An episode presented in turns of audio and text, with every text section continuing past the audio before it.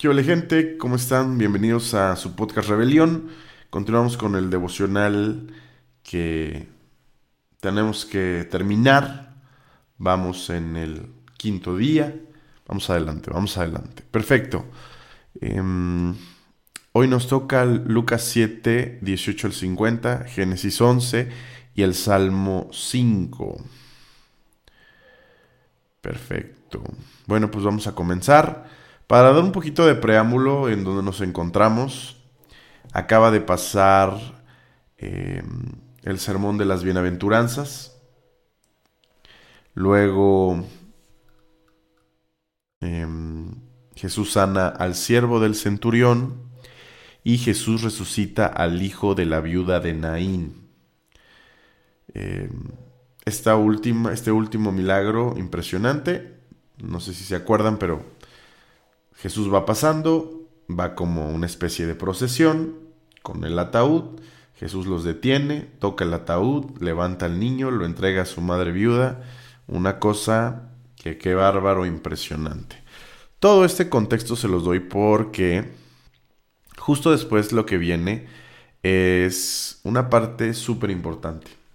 Em, bueno, la Biblia dice que los discípulos de Juan le informaron de todas estas cosas a su discipulador, evidentemente Juan.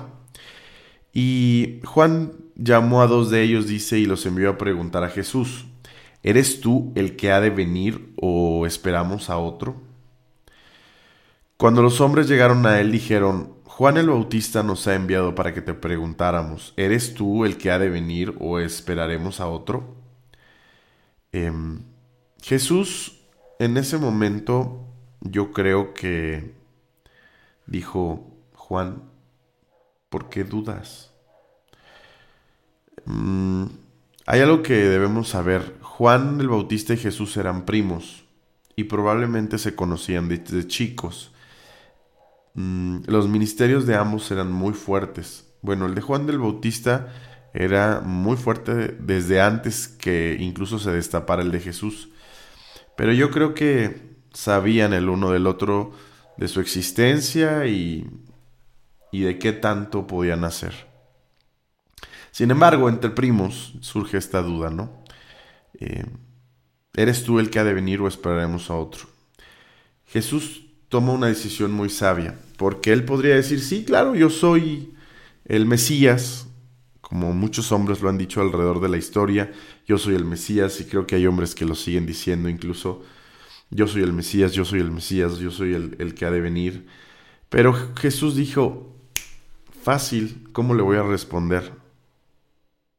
Y adelante, muy interesante. Dice, en esa misma hora curó a muchos de enfermedades, aflicciones y malos espíritus, y a muchos ciegos les dio la vista. Entonces, ah, no he compartido pantalla. Perfecto.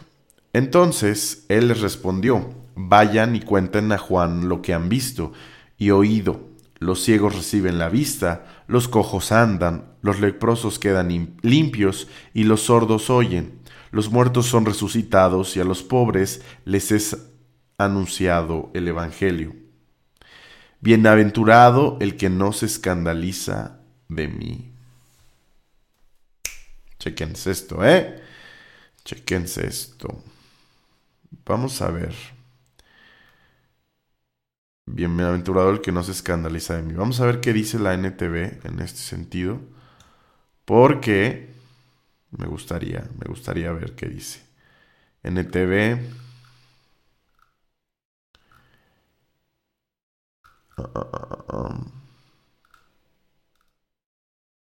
¿Cuál es?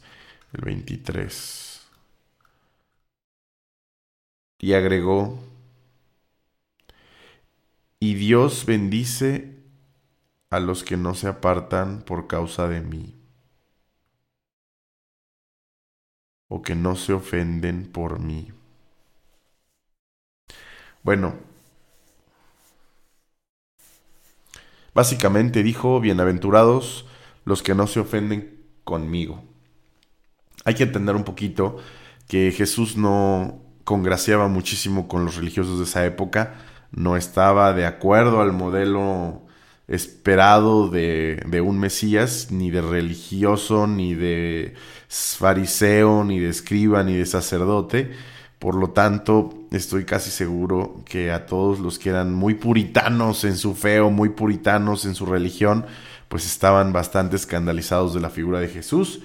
Por eso creo que dice, y bienaventurados los de que no se escandalizan o los que no se ofenden por mí. Obviamente porque si no te escandalizas o no te ofendes, pues hay una especie de aceptación, una especie de empatía con, o de simpatía con lo que está haciendo Jesucristo, incluso un soporte y un apoyo. Ok.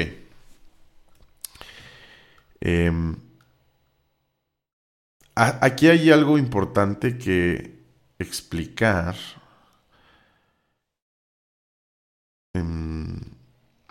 Cuando los discípulos de, Jesús, de Juan el Bautista le preguntan, le preguntan a Jesús si él era el que iba a venir, le están preguntando, ¿eres tú el Mesías?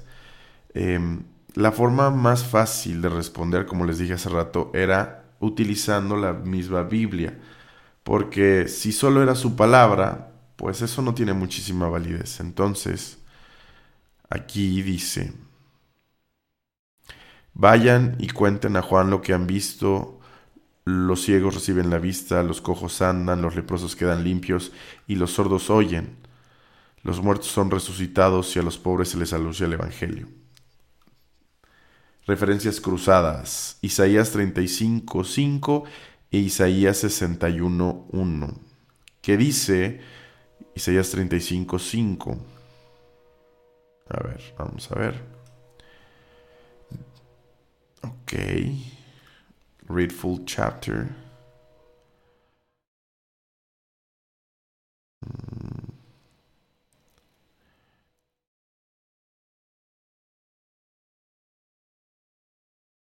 Ok.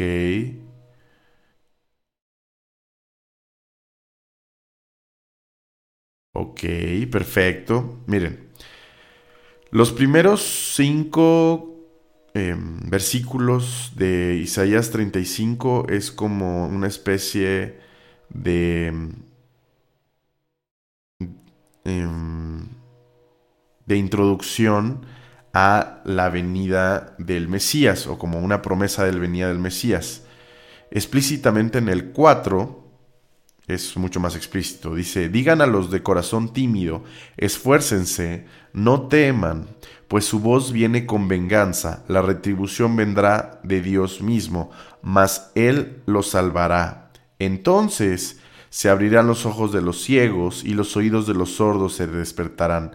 El cojo entonces saltará como un ciervo y la lengua del mudo gritará de júbilo, porque aguas brotarán en el desierto y arroyos en el Arabá. La, la forma de escribir de, de algunos profetas era muy poética. Hay mucha poesía en todo esto. Sin embargo, em, describe cómo sería eh, la llegada del, Mesías y qué sucedería en el momento en que llegara, ¿no? Entonces, Isaías 35, luego tenemos otra conexión que me parece que es Isaías 61, 1. Ok, para todos los que nos están viendo en video pueden Pueden ver dónde voy. Ok, dice, el desierto y el lugar desolado se alegrarán y se regocijará el arabá y florecerá, como el azafrán, florecerá copiosamente y se regocijará en gran manera y gritará de júbilo. Isaías. Ah, no. Ah, no, estoy leyendo mal, perdonen. Perdonen. Isaías 61, un... ¿Por qué otra vez me abre el 35? Ah, ah. Ya. Ok, perdón. Ahora sí. Isaías 61.1. El Espíritu del Señor Dios está sobre mí, porque me ha ungido el Señor para traer buenas nuevas a los afligidos, me ha enviado para vendar a los quebrantados de corazón, para proclamar libertad a los cautivos y liberación a los prisioneros. Dos cosas. Uno, este, esta parte de Isaías es impresionante. Y número dos, esta parte de Isaías las leyó Jesús diciendo la leyó en una sinagoga,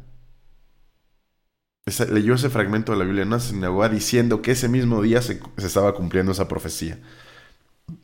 Entonces, Jesús, Jesús mismo daba fe de que él estaría cumpliendo esto. Ok, volvamos al punto original. Eh, entonces, ¿qué es lo que, lo que hace Jesús? Jesús, cuando le llegan a preguntar, les dice, espérenme tantito, les voy a enseñar algo. Y empieza y cura y sana y hace milagros y obviamente tenía ya bastante tiempo eh, predicando el Evangelio. Y después le dice a los que lo fueron a buscar, vayan y díganle a Juan lo que están viendo. Vayan y cuéntenle a Juan. Pero utiliza una cita bíblica, eso es lo más interesante. Dice, cuenten a Juan lo que han visto, los ciegos reciben la vista, los cojos andan, los leprosos quedan limpios y los sordos oyen, los muertos son resucitados y a los pobres se les anuncia el Evangelio. Jesús está citando a Isaías para que Juan el, Bautista entienda quién es Él y fue la mejor forma de comprobar quién eres. Por ejemplo, si a ustedes les preguntaran em, quiénes son y por alguna extraña razón son lo suficientemente famosos para que exista, por ejemplo, un perfil de Wikipedia de ustedes, entonces ustedes le podrían decir a alguien, abre Wikipedia y pon mi nombre y sabrás quién soy. Bueno, pues esto fue algo parecido, ¿no? Jesús estaba dando eh, validez a las escrituras y, dándole peso a, a, su ministerio, enseñándole a los testigos para que fueran y hablaran con Juan y para que pudieran hacer la conexión directa con lo que estaba escrito en el libro de Isaías. Que el libro de Isaías, vale la, pena mencionarlo para aquellos que no lo saben, es un libro que tiene demasiadas profecías sobre Jesús, eh, muy poético, muy profético, y que bueno, en muchas ocasiones en los evangelios vamos a hacer eh, link directo con, o referencia cruzada con ese libro. Ok. Después de esto, Jesús habla de Juan el Bautista. Cuando los mensajeros de Juan se fueron, Jesús comenzó a hablar a las multitudes acerca de Juan, ¿Qué salieron a ver al desierto? Una caña sacudida por el viento, pero ¿qué salieron a ver? Un hombre vestido con ropas finas. Miren, los que visten con esplendor y viven en deleites están en los palacios de los reyes. Pero ¿qué salieron a ver? ¿Un profeta? Sí, les digo, y uno más que un profeta. Este es aquí el de quien está escrito. He aquí yo envío mi mensajero delante de ti, quien preparará tu camino delante de ti. Y justamente Jesús, para darle validez a Juan el Bautista, a su ministerio, a todo lo que hizo, vuelve a citar. Vamos a ver. Vuelve a citar, vuelve a citar. Ok, ¿qué está citando? Jesús cita Malaquías 3.1, yo he enviado a mi mensajero y él preparará el camino delante de mí y vendrá de repente a su... Bueno, eh, así lo vamos a leer completo porque es el único. Yo envío a mi mensajero y él preparará el camino delante de mí y vendrá de repente a su templo el Señor a quien ustedes buscan, el mensajero del pacto en quienes ustedes se complacen. Ya viene, dice el Señor de los ejércitos. Ándale. Obviamente hablando también de la primera venida de Jesucristo, haciendo una profecía. Ok.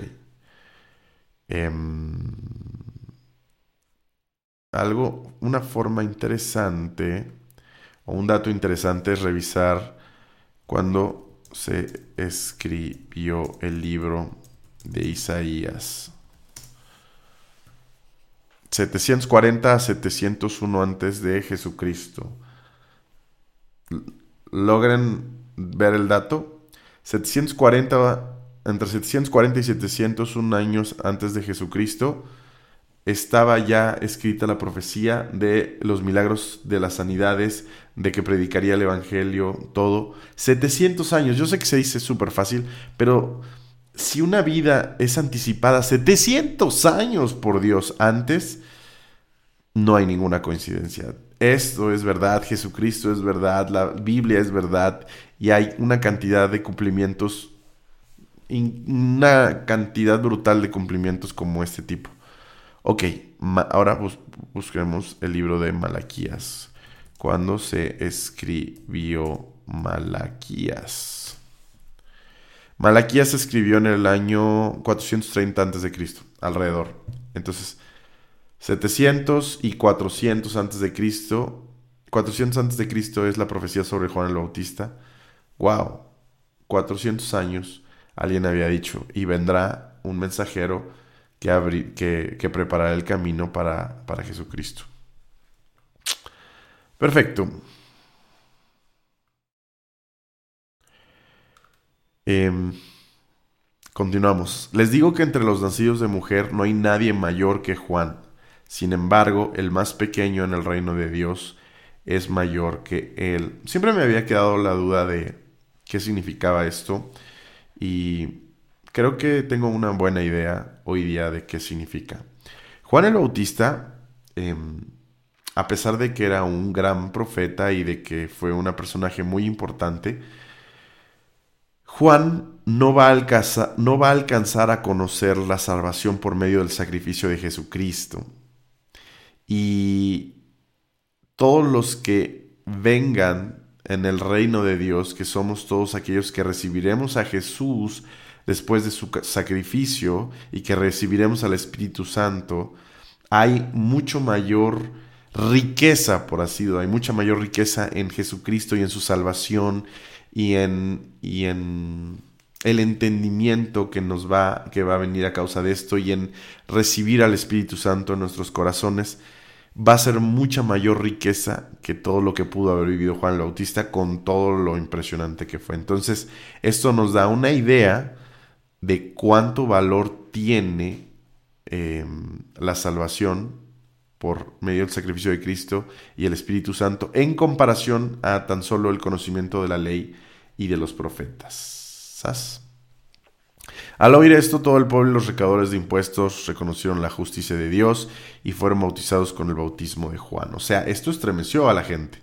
Esto estremeció a, a, los que estaban ahí y, y, pidieron ser bautizados. O sea, las evidencias de las sanidades y las citas que hizo eh, Jesucristo, no solo de sí mismo, sino también de Juan el Bautista, yo creo que les hicieron clic a todos los que estaban ahí, que son a los recaudadores de impuestos, que se les considera pecadores y fueron bautizados en el bautismo de Juan. Pero los fariseos y los intérpretes de la ley rechazaron los propósitos de Dios para con ellos, al no ser bautizados por Juan. Mm, aquí este pequeño versículo, mm, yo creo que nos puede dar luz de cosas muy fuertes. Por ejemplo, dice, los fariseos y los intérpretes de la ley rechazaron los propósitos de Dios para con ellos. ¿Qué significa? La gente puede rechazar el propósito de Dios para con sus vidas. ¿Duele? Sí. ¿Es fuerte? Sí.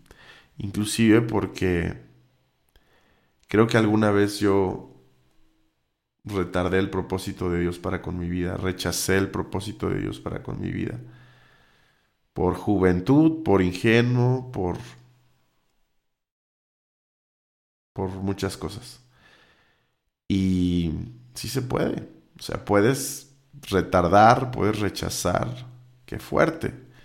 Qué fuerte. Tenemos libre albedrío aunque Jesús nos ha dado absolutamente todo y todo está a merced de que nosotros lo, adoptemos eh, por nuestra fe y por nuestra y por creer en Jesucristo, se puede rechazar, puedes negarte a decir no, no quiero. ¿A qué entonces compararé a los hombres de esta generación? pregunta Jesús, al ver yo creo que el rechazo de los fariseos y de los eh, expertos en la ley.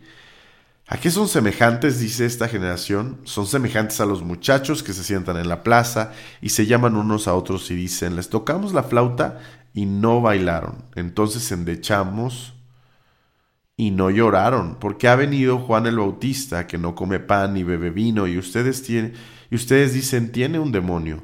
Ha venido el Hijo del Hombre, que come y bebe, y dicen, miren, un hombre glotón y bebedor de vino, amigo de recaudadores de impuestos y de pecadores. Ahí dice, pero la sabiduría es justificada por todos los hijos. Pero la realidad es que en NTV dice, pero la sabiduría demuestra estar en lo cierto por la vida de quienes lo siguen. ¿Qué significa? Em, la sabiduría es justificada por todos sus hijos. La sabiduría demuestra estar en lo cierto por la vida de quienes le siguen. Ok.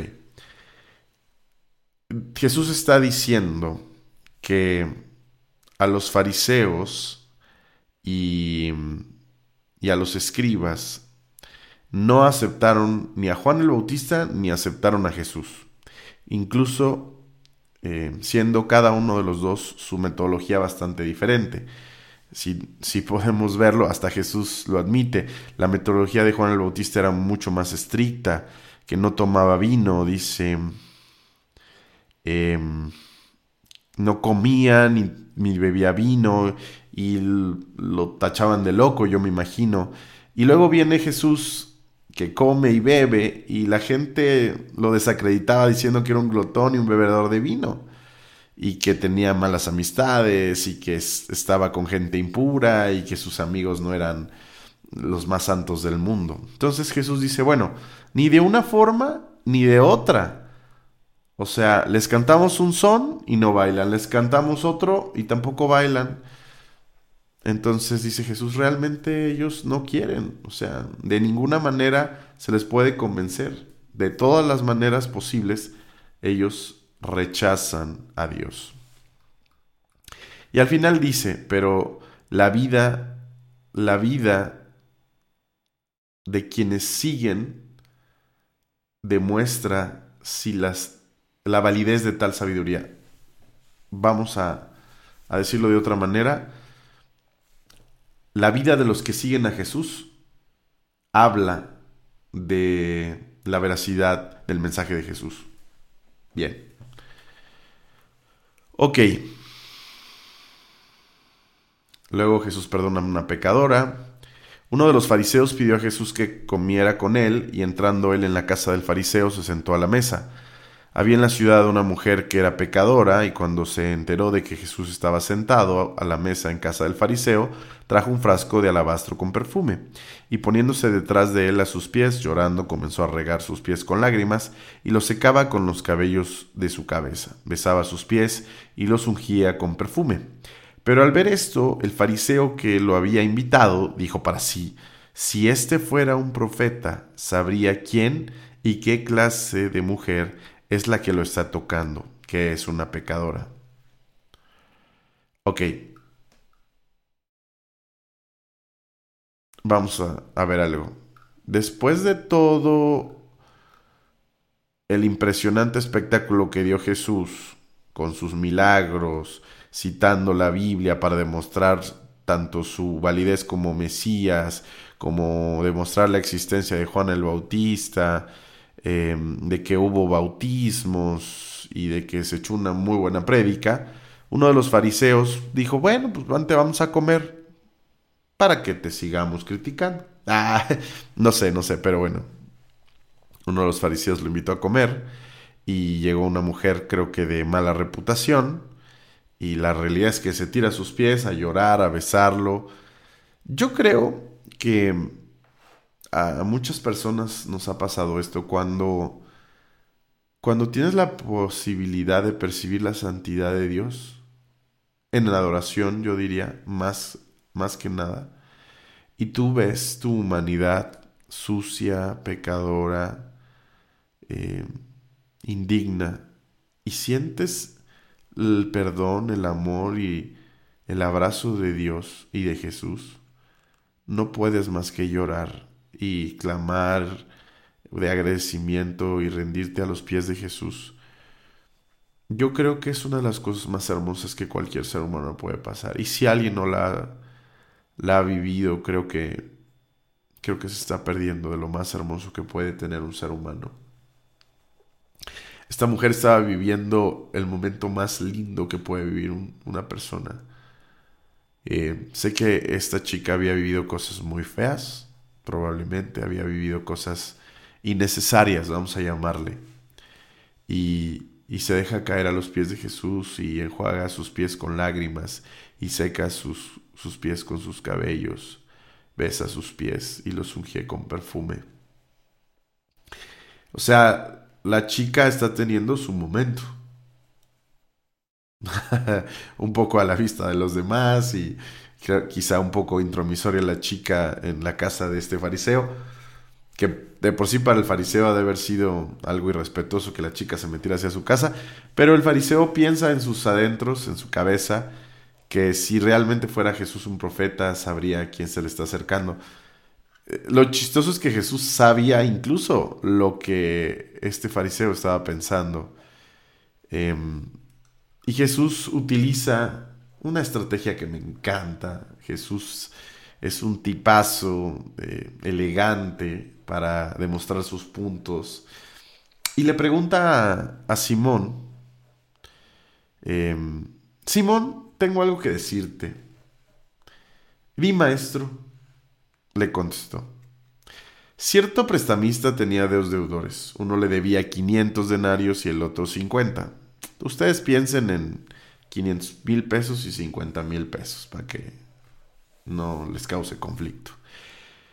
Y no, y no teniendo ellos con qué pagar, perdonó generosamente a los dos.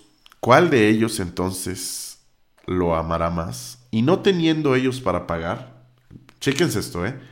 Perdonó generosamente a los dos. O sea, uno debía 500 mil, otro debía 50 mil, no hay bronca. Si no tienen para pagar, la deuda está saldada. ¿Cuál de ellos entonces lo amará más? Supongo que aquel a quien le perdonó más, respondió Simón. Y Jesús le dijo, has juzgado correctamente. Y volviéndose hacia la mujer, le dijo a Simón, ¿ves esta mujer? ¿Ves esta mujer? Yo entré a tu casa y no me diste agua para mis pies, pero ella ha regado mis pies con sus lágrimas y los ha secado con sus cabellos. No me diste beso, pero ella, desde que entré, no ha cesado de besar mis pies. No ungiste mi cabeza con aceite, pero ella ungió mis pies con perfume. Por lo cual te digo que sus pecados, que son muchos, eh, ahí Jesús también me impresiona que no pierde detalle de decir, yo sé quién es y sé que ha hecho y sé que ha hecho muchas cosas. Dice, por lo cual te digo que sus pecados, que son muchos, han sido perdonados, porque amó mucho, pero a quien poco se le perdona, poco ama. Entonces Jesús le dijo a la mujer, tus pecados han sido perdonados. Wow, yo creo que esta es una de las partes de la Biblia más, mm, más conmovedoras, más lindas y con la que prácticamente muchas personas podemos identificarnos cuando hemos vuelto a los pies de Jesús o cuando hemos ido por primera vez a los pies de Jesús. Y Dios nos ha permitido voltear a vernos y, percibir su santidad y percibir su perdón y wow, rompemos en llanto y rompemos en, en un agradecimiento y en un clamor porque porque aún sabemos que no seremos perfectos cuando nos paremos de ahí. Sin embargo, ya fuimos perdonados y ya fuimos justificados y ya fuimos aceptados por papá y ahí entraremos un proceso de perfeccionamiento, con amor, con cuidado, como tal, como si fuéramos hijos. Y eso, damas y caballeros, es el milagro más grande que existe en el universo.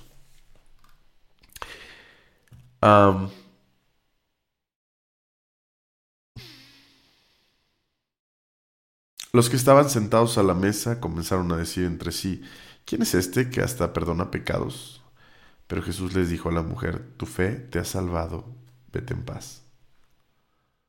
Wow. Wow. Yo creo que esto es a lo que se refiere Jesús cuando hablaba de los pobres en espíritu y de los ricos en espíritu. Mm, unos se saben necesitados de la misericordia de Dios y de su gracia, otros piensan que sus mismos actos los, los eximen de necesitar salvación, o su misma rectitud, su misma religiosidad, y por eso habla que los pobres en espíritu le darán el reino de los cielos, porque ellos clamarán por gracia, ellos aceptarán gracia y aceptarán misericordia y aceptarán el sacrificio de Cristo. Pero aquellos que creen tenerlo todo de manera religiosa, probablemente no, sienten que no necesitan a Jesucristo, sientan que no necesitan el sacrificio y por tanto no lo aceptan o, por, o lo desdeñan, por que no lo acepten. No le dan la validez que tiene. Entonces, Wow. Entonces Prisa, por eso la mujer fue salva, porque tenía necesidad de la misericordia de Jesucristo y como Jesucristo se la dio, fue salva. Simplemente necesitaba hacerse el sacrificio efectivo para que todo fuera. Pero bueno, meramente papeleo. Ok. Perfecto. Génesis 11. La torre de Babel. Toda la tierra hablaba la misma lengua y las mismas palabras. Según iban hacia el oriente, hallaron una llanura en la tierra de Sinar y se establecieron allí. Y se dijeron unos a otros, vamos, fabriquemos ladrillos y cosámoslos bien. Y usaron ladrillo en lugar de piedra y asfalto en lugar de mezcla. Luego dijeron, Vamos, edifiquemos una ciudad y una torre cuya cúspide llegue hasta los cielos y hagamos un nombre famoso, para que no seamos dispersados sobre la superficie de la tierra. Pero el Señor descendió para ver la ciudad y la torre que habían edificado los hijos de los hombres, y el Señor dijo, son un solo pueblo, y todos ellos tienen la misma lengua. Esto es lo que han comenzado a hacer, y ahora nada de lo que se propongan hacer les será imposible. Vamos, Bajemos y confundamos allí su lengua, para que ninguno entienda el lenguaje de otro. Así el Señor los dispersó desde allí sobre la superficie de toda la tierra y dejaron de edificar la ciudad. Por eso la ciudad fue llamada Babel, porque allí el Señor confundió la lengua y toda la tierra, y de allí el Señor los dispersó sobre la superficie de toda la tierra. Aquí hay algunas cosas importantes a considerar. La primera de ellas es que después de los descendientes de Noé, obviamente sus tres hijos, pues obviamente hubo mucha gente.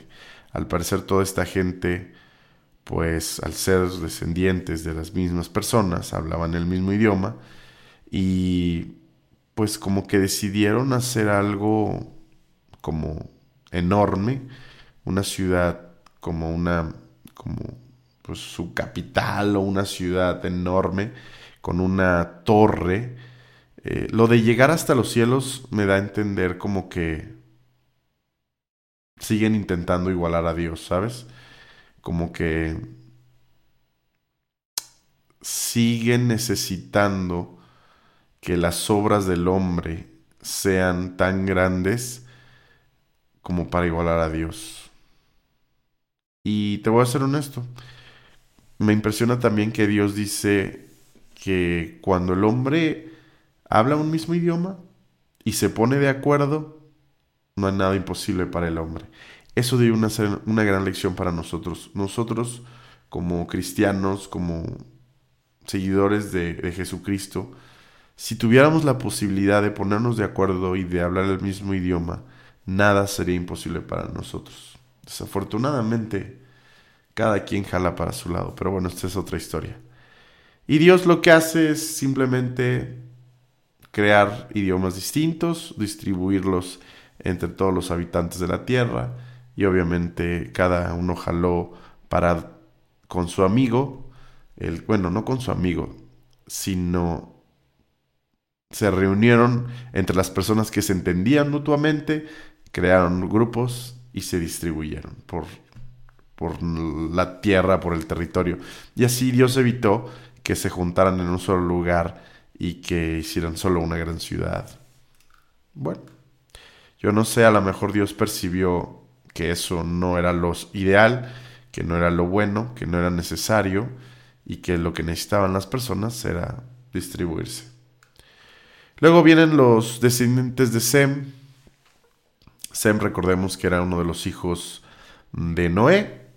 Y si ustedes se pueden dar cuenta, la cantidad de los años que viven las personas desde Noé, incluso desde Adán hasta este momento de la historia, cada vez van bajando. Acuérdense que vivían primero 800, 900 años, aquí ya viven 500, 400, 200 y, y 119 años. ¿Recuerdan que Dios dijo que iba a limitar la cantidad de los años del hombre a 120? Ah, bueno, pues no fue inmediato al parecer. Fue un proceso que fue em, dando efecto conforme avanzaron las generaciones. Y bueno, de las generaciones de Sem, no voy a leerlas todas, al final salen eh, Taré, que es padre de Abraham, Nacor y Arán. Esto simplemente es la, introducción a otra historia. Y bueno, los descendientes de Taré, dice que son, eh, son de la descendencia de Sem. Em, Taré fue padre de Abraham. Abraham va a tener una muy buena historia adelante, así que hay que estar expectantes a su nombre. De Nacor y de Arán. Arán fue padre de Lot. Lot también va a tener una historia bastante interesante. Arán murió en presencia de su padre Taré en la tierra de su nacimiento, en Ur de los Caldeos. Abraham y Nacor tomaron para sí mujeres. El nombre de la mujer de Abraham era Sarai. Ella también tiene un papelazo adelante y el nombre de la mujer de Nacor, Milca, hija de Arán, padre de Milca y de Isca. Pero Sarai era estéril, no tenía hijo. Este es el preámbulo de la gran historia. Y Taré tomó a Abraham su hijo, a su nieto Lot, hijo de Arán, y a Sarai su nuera, mujer de su hijo Abraham, salieron juntos de Ur de los Caldeos en dirección a la tierra de Canaán. Llegaron hasta Arán y se establecieron allí. Los días de Taré fueron 205 años y murió Taré en Adán. Si se dan cuenta, ya cada vez, cada, cada generación que pasa se acercan más a los 120. Ok, Salmo 5. Estamos por terminar. Em, esto es un salmo de David. Vamos a leerlo.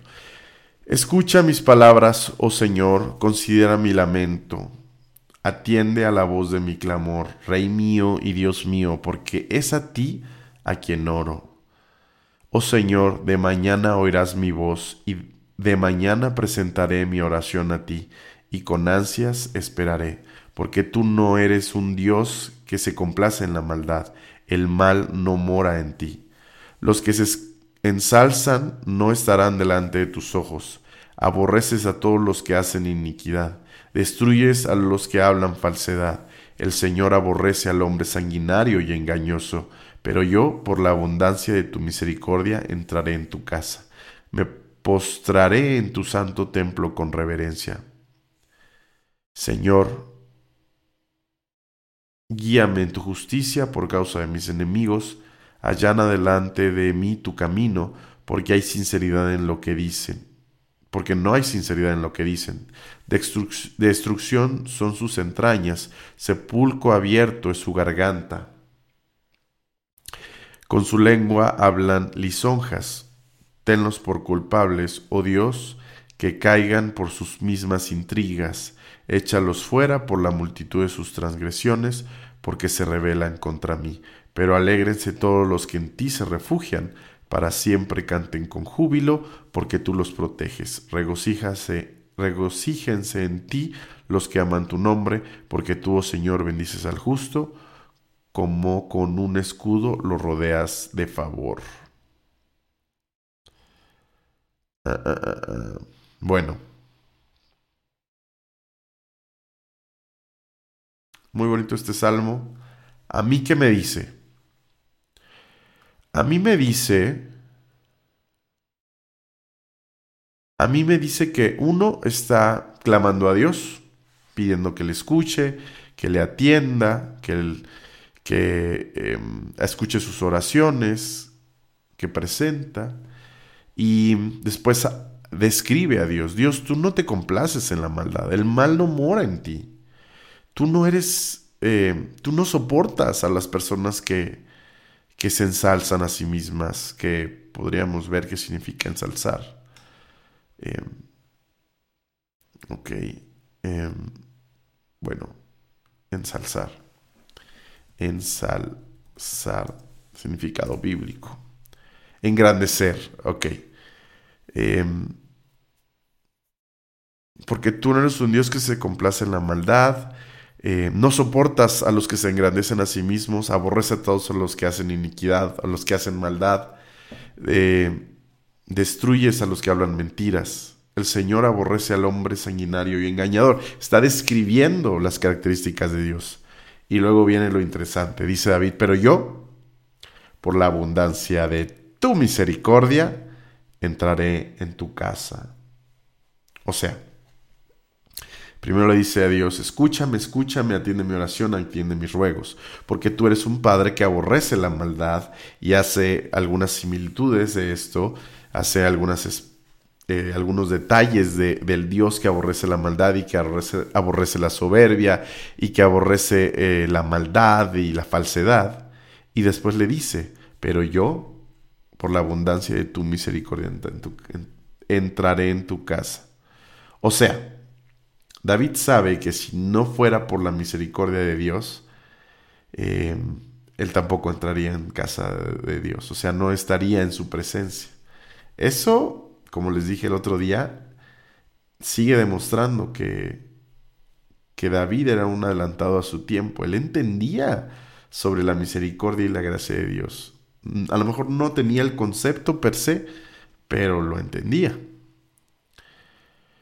Me postraré en tu santo templo con reverencia, Señor, guíame en tu justicia por causa de mis enemigos, allana delante de mí tu camino, porque no hay sinceridad en lo que dicen, destrucción son sus entrañas.